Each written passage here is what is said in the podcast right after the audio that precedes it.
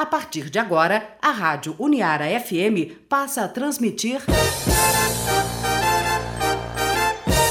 Universidade Aberta, um projeto de extensão do Centro Universitário de Araraquara, Uniara.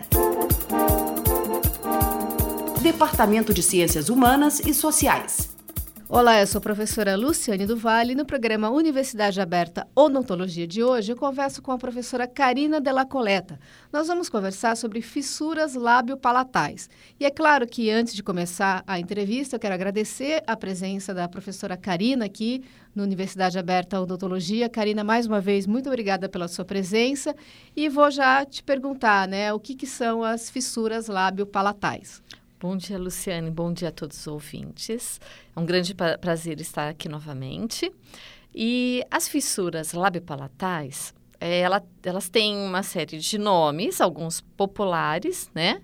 É, que o pessoal mais antigo costumava utilizar. Então, lábio leporino, goela de lobo, fissura. Hoje a gente utiliza mais os termos fissuras de lábio palato e, ou fissuras lábio-palatais. O que, que seriam isso? É que seriam essas alterações. Elas são malformações congênitas, ou seja, quer dizer congênita, que o, desenvolvidas durante a gestação e que o indivíduo já nasce com o problema. Nasceu, a gente já consegue identificar. E elas é, são, é, representam aberturas ou fendas localizadas na região de lábio ou palato. Pode envolver só uma área ou as duas ao mesmo palato tempo. Palato é o céu da boca? O céu da boca, tá? tá? E elas, uh, elas podem aparecer isoladamente, ou seja, ser a única alteração que, que a criança tem, ou ela po elas podem estar associadas a algumas síndromes.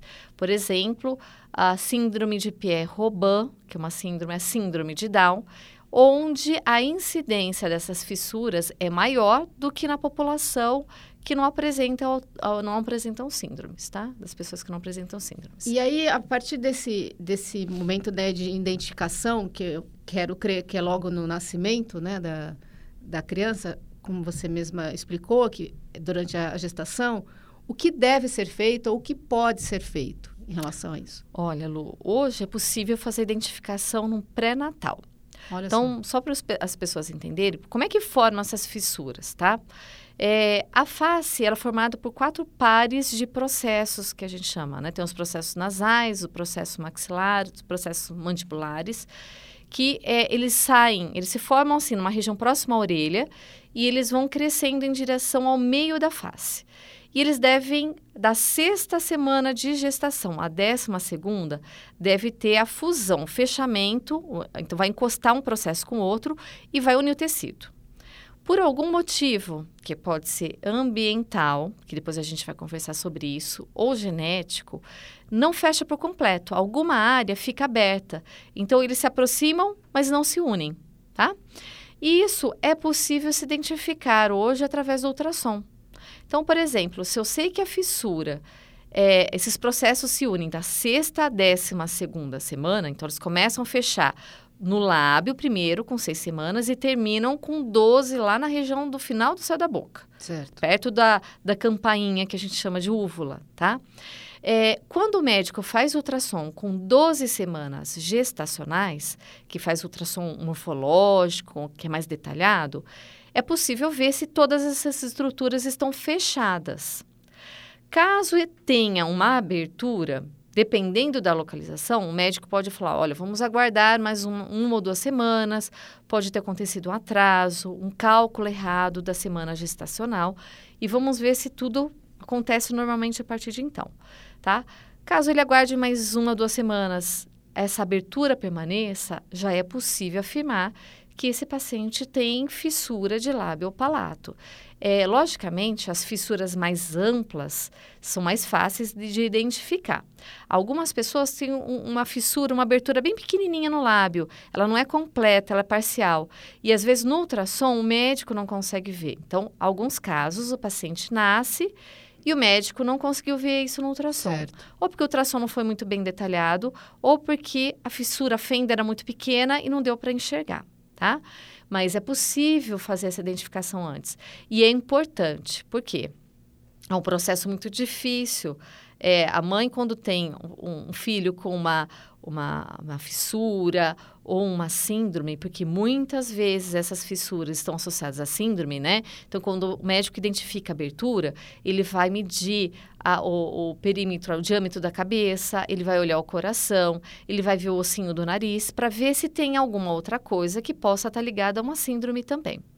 Então, existe o momento da mãe que é a, o do luto, né? Tipo, é, esse bebê que eu que vai nascer, que, que eu estou gerando não é o bebê que eu sonhei ter, Sim. né?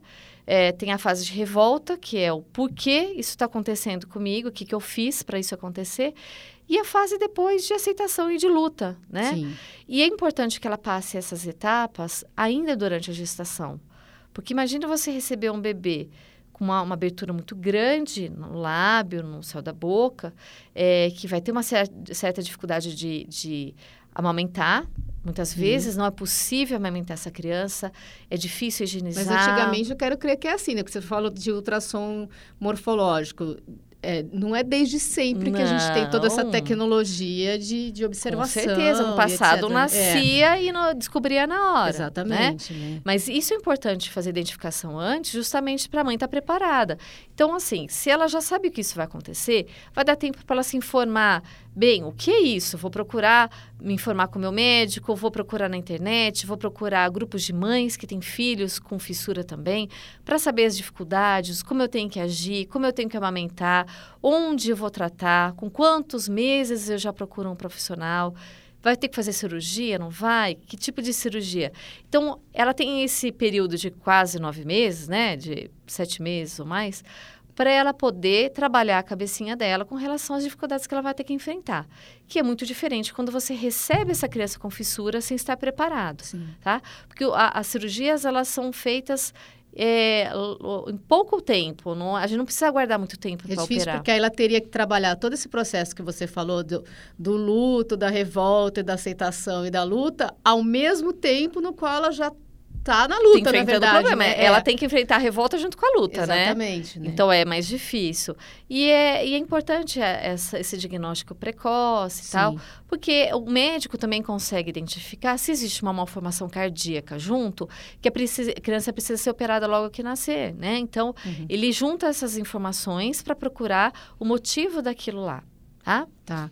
E aí, eh, você mesma está me dizendo uma coisa que eu, que eu já não, não imaginava. Então, há algumas circunstâncias nas quais há cirurgia, então. É possível tentar minimizar ou resolver, vai, eu não gosto muito desse termo, né, essa questão da fissura. Como é que fica isso? Olha, hoje a gente tem tratamento e tratamento muito eficiente, tá? tá.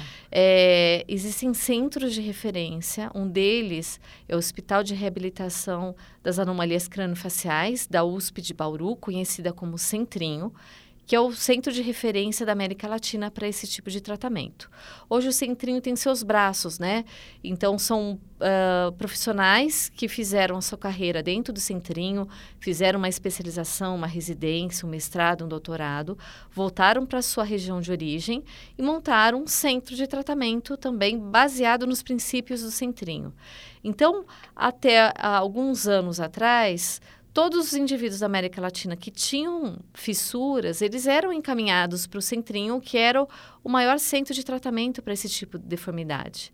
E, e havia uma sobrecarga, Sim, né? Imagina. Então, é uma sobrecarga para a cidade de Bauru, que tinha que custear um tratamento difícil, caro, extenso, é, de indivíduos vindo de outros estados, outros países, e havia uma demanda, uma lista grande. Então, com, essa, com o surgimento desses outros polos de atendimento, descentralizou um pouquinho Bauru e tirou um pouco dessa sobrecarga, tá?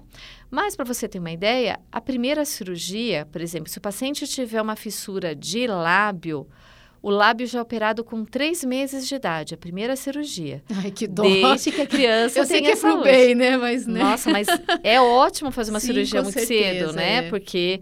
É... Que tá tudo ali à espera de modificações. Aceitação é, social, é, sim, claro. alimentação, tudo melhora, sim. né? Então, com três meses é feita uma cirurgia no lábio. Se ela tiver abertura dos dois lados do lábio, com seis meses ela faz o outro lado. Certo. Tá? O céu da boca, o palato, é fechado com um ano de idade. Logicamente, esse paciente não vai sofrer só essas únicas, essas duas cirurgias, tá? Porque nem sempre a reconstrução é perfeita. O paciente vai crescer, podem ocorrer algumas aberturas, algumas imperfeições, e aí ele vai fazendo novas cirurgias reparadoras, tá certo? Esses pacientes também vão ter dificuldade de fala, muitos têm problemas auditivos associados, e aí eles vão ter que fazer um trabalho também com o fonoaudiólogo, muitas vezes com uh, reabilitação da parte auditiva. É, eles vão precisar de aparelho ortodôntico, eles vão precisar de aparelho ortopédico para corrigir o crescimento dos maxilares. E uh, muitos deles requerem cirurgia ortognática no final. Por quê? Vamos, eu sempre falo que, imagine que o lábio de um paciente fissurado é como se fosse um elástico cortado. Imagine que você tem um elástico de uma calça, de um shorts que arrebentou. Se você for tentar dar um nozinho para emendar esse elástico, vai diminuir o com, comprimento Sim. dele, né? O, o, diâmetro daquela circunferência vai diminuir ali. Então, o que vai acontecer? É a mesma coisa que acontece. Quando eu aproximo os dois lados da abertura, eu reduzo a, a a, aquela área da musculatura e vou fazer com que a tensão aumente. Sim. Essa tensão da musculatura vai limitar o crescimento da parte esquelética, vai dificultar o crescimento. E aí começa a surgir deformidades que geram a necessidade de cirurgia ortognática. Tá? Então, às vezes, a maxila, que a arcada de cima, cresce menos que a arcada de baixo. E aí o paciente tem que fazer uma cirurgia de avanço com enxerto ósseo para reposicionar, equilibrar, né? equilibrar, o crescimento. Isso ele vai fazer só depois de 18 anos. Então, ele vai tratando dos três meses crescer, né? até né? os 18 anos. Enquanto ele tiver é, crescimento, ele vai estar em algum tipo de tratamento, seja com aparelho, seja com fono, seja com cirurgia, mas ele vai estar em tratamento dentro desses centros de reabilitação, tá? E aí eles, e é muito legal, é, eu eu costumo ir muito lá para o centrinho, muitas vezes para levar alunos para visitar, para fazer cursos. E é interessante que a gente vê é que muitos ex-pacientes se tornam alunos, Olha né? Só. Ou é, funcionários do, do, do, centrinho. Então, eles convivem durante 18 anos, criam um amor enorme aos profissionais, à profissão, ao trabalho que é feito lá. E eles acabam seguindo a, a carreira de odontologia justamente por é, admirarem né, os profissionais que trataram deles ao longo da vida. E, Karina, é, por exemplo, a gente está falando né, das fissuras, eu vou falar do, do, nosso, do meu jeito aqui, né, senso comum. É, então, no lábio e também a, a do céu da boca. Eu posso, a criança pode ter só no céu da boca, só no lábio, no céu da boca e no lábio, quer dizer, pode acontecer de diversas formas pode, dessas fissuras. Pode, existe até uma classificação, né, mas é um pouco difícil para explicar. Ela pode envolver o lábio só, e essa abertura do lábio pode ser parcial ou completa. Ela pode estar de um lado, dos dois lados ou no meio. Pode envolver o céu da boca, só um pedaço dele ou todo ele até a região da úvula. E a gente pode ter envolvendo o lábio e o céu da boca. Existe também um outro tipo de, de fissura, que é chamada fissura rara da face, tá? Que ela envolve outras áreas longe do lábio do céu da boca.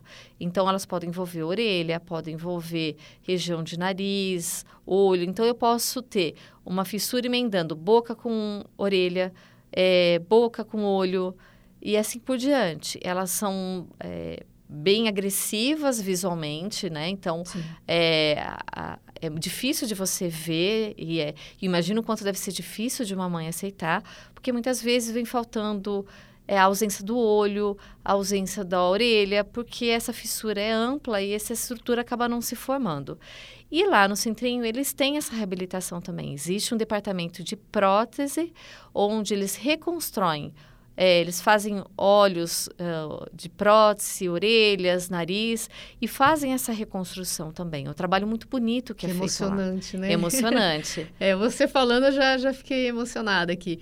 É, voltando para a menos traumática, se é que eu posso falar um negócio assim, é, com essas cirurgias logo, né, como você mesma disse, com três meses e assim sucessivamente, questão mesmo de estética, né, de, de aparência, zera essa questão? Ainda fica um resquício para a vida? Como é que é isso? Olha, normalmente fica uma cicatriz. É difícil você, é, quem é da área, por exemplo, olhar um paciente ex-fissurado, né, que teve um histórico Uhum. de fissura e não identificar. Pode ser que um, um paciente que não seja uma pessoa que não, pessoa que não seja da área eh, passe despercebido, mas para um profissional é fácil de identificar. O que acontece? Dependendo da localização da fissura, é, o comprometimento é diferente. Então, por exemplo, se for no lábio, ele vai afetar muito pouco a arcada dentária, a posição dos dentes, dificilmente afeta a fala, a respiração, mastigação, mas afeta a estética. Certo. Então, vai ficar uma cicatriz no lábio, como se ele tivesse feito um sofrido acidente, tivesse feito um corte. E normalmente o nariz fica parcialmente deformado, porque essa fissura, ela emenda o lábio com o nariz. Então, o nariz ele fica deslocado um pouquinho para um lado. Essa região que a gente chama de asa do nariz, que é a lateral, ela fica com um formato um pouco diferente. Então, esteticamente, a gente nota que tem alguma coisa errada. O, o, a pessoa que não é da área, ela não sabe se ele sofreu um acidente Uhum. e tem uma cicatriz de um acidente ou se ele tem um tipo de fissura. E não consegue resolver isso, por exemplo, com plástica? Então, mesmo com plá- é, né? não, mas é, essas cirurgias, elas são, são uma espécie de plástica sim. também. E sempre ficam um pouquinho de cicatriz. É muito difícil ficar 100% perfeita. Agora, quando é no céu da boca, é, não compromete a estética, desde que não tenha envolvimento do lábio. Uhum. Então, olhando o paciente de frente, a gente não vai saber que ele tem um tipo de fissura. Só que afeta outras áreas. Então, como não forma osso, é, comuni- é, o osso separando o nariz da boca, quando a gente fala, a, a- a mucosa, o tecido que, re- que divide as duas partes, ele vibra de uma forma diferente. Então, a voz, ela tem um som diferente, um som anasalado, que é um pouco mais difícil de entender. É, ela acaba afetando mais a oclusão, porque dependendo da posição da fissura, alguns dentes não nascem, alguns dentes não se formam, a arcada fica com uma, uma, uma- uma anatomia diferente, os dentes ficam mal posicionados. Então, vai afetar a parte dentária mesmo e a função. Então, a respiração fica diferente, a fala fica diferente. E, às vezes, com inúmeras cirurgias, mesmo assim, existe uma comunicação entre boca e nariz. Porque mais cirurgias que ele faça, às vezes a gente não consegue pôr enxerto, tecido, a ponto de recobrir 100%. Existem algumas comunicações que fazem com que essa fala fique anasalada e que, às vezes, existe até um risco de alimento, né? Passar da cavidade bucal para a entrada do nariz, para a cavidade do nariz. É, isso é bastante sério, né? É, tem que tomar cuidado. A gente está falando, evidentemente, de uma atualidade, né, que você mesma mencionou, quer dizer, uma cirurgia logo aos três meses, enfim. É, só queria voltar um pouquinho no tempo, né, quando isso não era possível.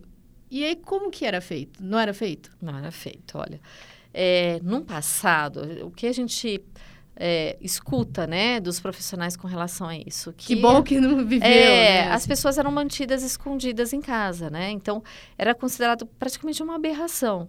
Então, evitava o convívio social, não, não, não, não, não- às vezes se moravam em lugares muito afastados, em fazendas, não tinham convívio social, não, não frequentavam escolas, porque era visualmente agressivo e a família tinha um pouco de, de, de vergonha, receio com relação a isso.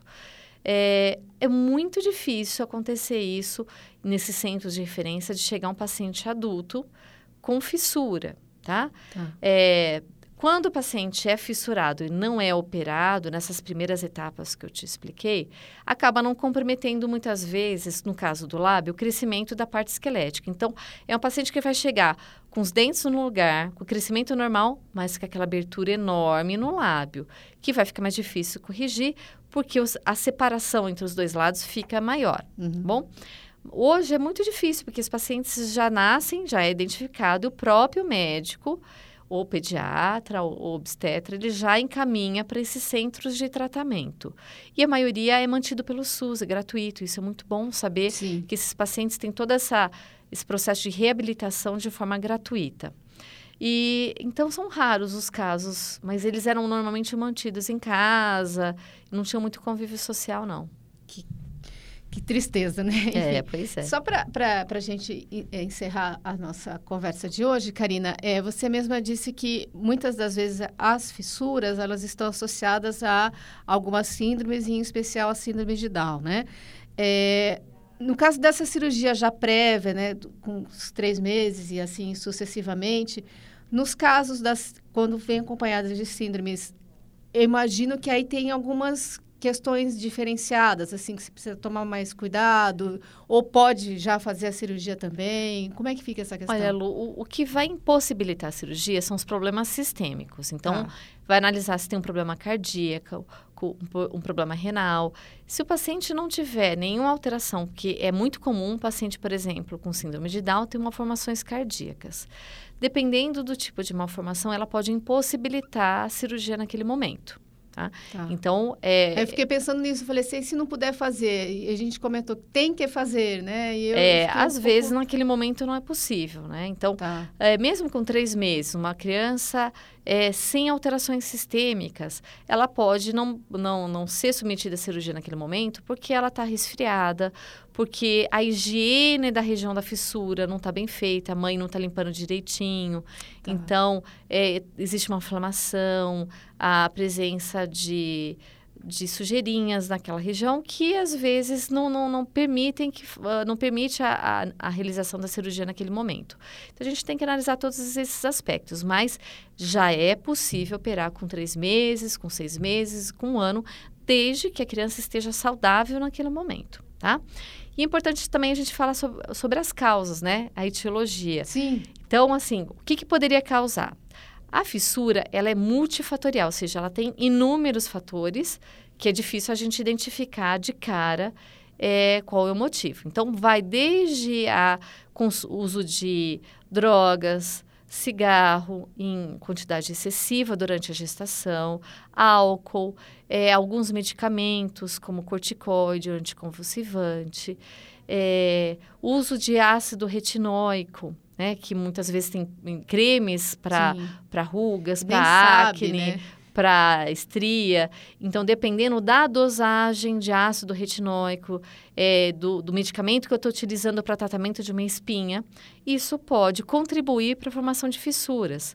A, a, falta de ácido fólico que a mãe deve consumir no primeiro trimestre de gestação também pode contribuir. Então, é muito difícil o médico falar, ah, foi por causa disso. Como ele tem um fator genético associado com o ambiental, e o ambiental não é um só, né? É um conjunto Sim, de fatores. Claro. Ah, eu bebi, eu fumei, eu usei remédio, eu fiz um tratamento. Ou eu não usei, né? É, ou não, deixei usar, de ter uma alimentação saudável, eu, de, eu tava com uma deficiência nutricional, então é difícil cercar. O que nos ajuda é saber que a fissura ocorre da sexta semana à décima segunda semana, ou seja, quando o processo deveria se unir. Então, o um médico investiga nesse período de seis semanas o que aconteceu na vida da mãe. Então, Sim. como ele já identifica normalmente com 12, 13 semanas ou 14 o problema, ele vai voltar, olha, é, a algumas semanas atrás o que aconteceu na sua vida, né? Sim. O que, que você consumiu, o que você deixou de consumir, é, você fez uso de algum medicamento, de alguma droga, de algum, alguma bebida, e aí ele consegue identificar alguns possíveis Vai fatores. aproximando um pouco, né? Um pouco, para saber pelo menos o que contribuiu para o surgimento dessas fissuras. Tá certo. Eu queria mais uma vez, então, agradecer a presença da professora Karina Della Coleta aqui na Universidade Aberta Odontologia. Nós conversamos sobre fissuras lábio-palatais. Karina, muito obrigada pela entrevista. Eu que agradeço.